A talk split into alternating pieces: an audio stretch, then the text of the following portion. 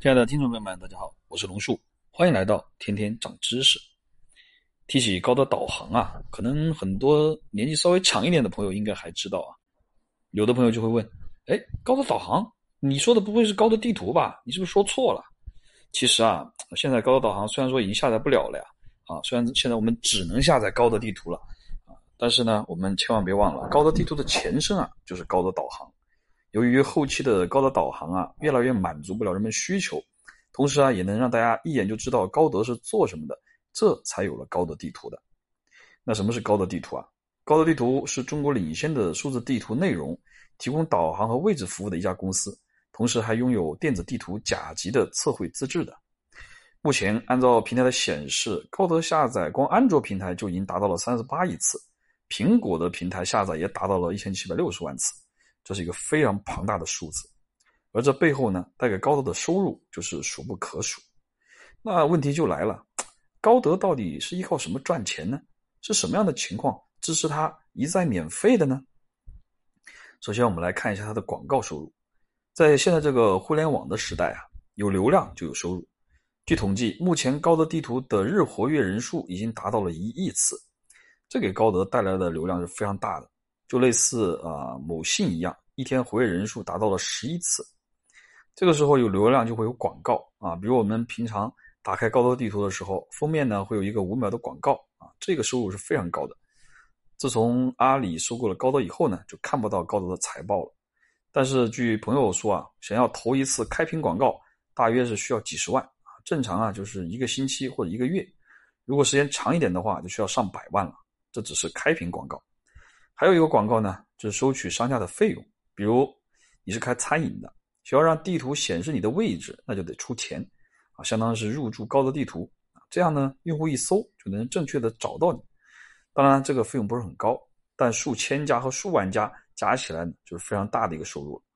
这部分收入啊，占到了高德总收入的百分之二十五左右。第二个收入是车企合作的一个收入，在现在这个汽车发展非常快的速度下。啊，基本上每一个人当中有七十个人都有一辆车，可以说啊，这个保有量是非常大的。车企呢，为了给汽车增加一个卖点，就会给他们装上导航，这是一出厂就安上了。如果你自己有一辆车啊，你就会发现，同一款车不同的配置啊，那价格是不一样的。低配的一般都没有导航啊，中配的和高配的基本上都有。一方面呢，车企增加了卖点啊，可以卖得更高；而高德提供自己的软件呢，提供免费的地图呢。同样需要收取车企一笔软件使用费，这笔费用啊是非常大的，因为它需要终身免费，直接到你这辆车报废，这就是一个双赢的局面你以为到这就完了啊？其实并不是，高德啊在这个地方还有另外一个收入，就是收取用户的费用。虽然车子我们买回来了，地图呢也能正常使用了，但你会发现使用一段时间以后，它就需要升级，你不升级呢就不能及时正确显示位置。啊，这就像手机一样，你不升级，就有些功能是不能用的。保不过手机升级不需要钱，啊，需要这个钱就是高德收了。我曾经啊就升级过一次啊，当时花了三千块，从那以后我就再也是没有升级过。所以大家想一想啊，呃，一台车升级一次三千块，十台车是多少钱？一万台又是多少钱？所以啊，这一部分对于高德来说啊，就是一笔非常大收入啊，甚至超过了上面的广告收入，预计占到高德全部收入的百分之三十五左右。啊，第三部分呢是增值服务费。现在的高德啊，不再是一款普通的地图导航了，它附带的功能是非常多的，比如可以在上面订酒店、买门票，还能给我们提供车险以及其他的保险。这部分呢就是高德的增值服务费。它通过自己的地图和商家合作啊，然后提取佣金，这也是一笔不小的收入。虽然用的人不是很多，但也能给它创造出相对应的收入。再有一个啊，就是他推出了自己的网约车，这就相对于是一个非常大蛋糕，高德一样来分一块依托自己的地图呢，推出网约车就是非常方便。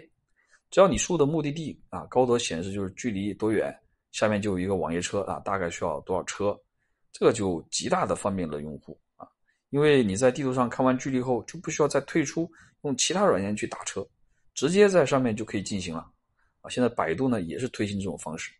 一方面给乘客非常大的优惠啊，另外一方面呢给司机提成，相对呢是一个双向引流的方法，而这个给高德带来的收入也是非常可观的。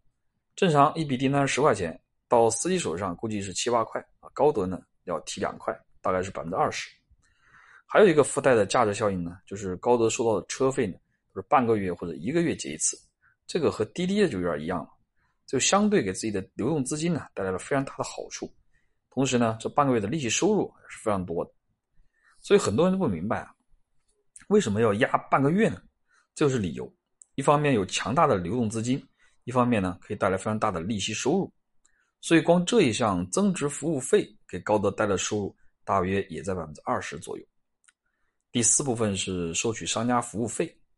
现在我们的吃喝啊，基本都可以通过一个软件就能解决，或者说你去外地旅游，想知道当地什么好吃、什么好玩一样也是可以通过一个软件解决。这就给我们节约多了非常多的时间，不然靠自己一个地方一个地方找啊，估计要找半天。这个时间高德的收费就来了。啊，比如说你想找一个好吃的餐厅，你一搜肯定就会出现很多的餐厅，最终啊你会选择一个自己喜欢的，或者说符合当地特色的。而你在这选的时候呢，一定是要先看评价啊，再看位置，啊这个时候啊餐厅越是靠前，高德收费就越贵，以此类推啊，到最后面呢估计就是免费不收钱的了。这个就和百度有点像啊，平常我们搜的资料是什么？第一名呢往往就是掏钱掏最多的。这呢是收取商家的排名费，或者说是点击费，而除了这一个，还有另外一个服务费啊，就是与其他软件的合作。比如我们在某团上搜到一个游乐园，这个时候你想要去，但是呢你不认识路啊，就需要依靠地图来找。这个时候你点击下面的地图，它就会自动给你跳到高德的页面。这部分呢就是某团需要出钱的，虽然我们是用免费的，但对于某团来说就是要收钱啊。这样的软件非常多的。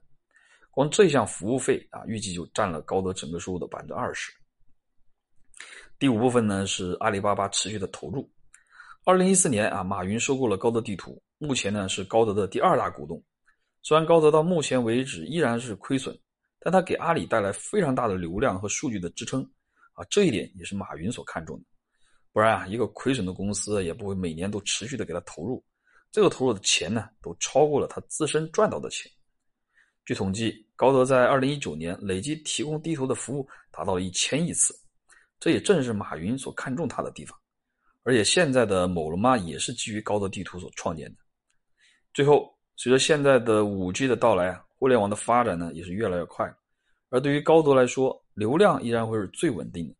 只要有流量啊，那对于高德来说就是一项稳定的收入，因为这个流量的背后可以给高德带来无穷尽的收入。俗话说“羊毛出在羊身上”，这就是这样的一个道理。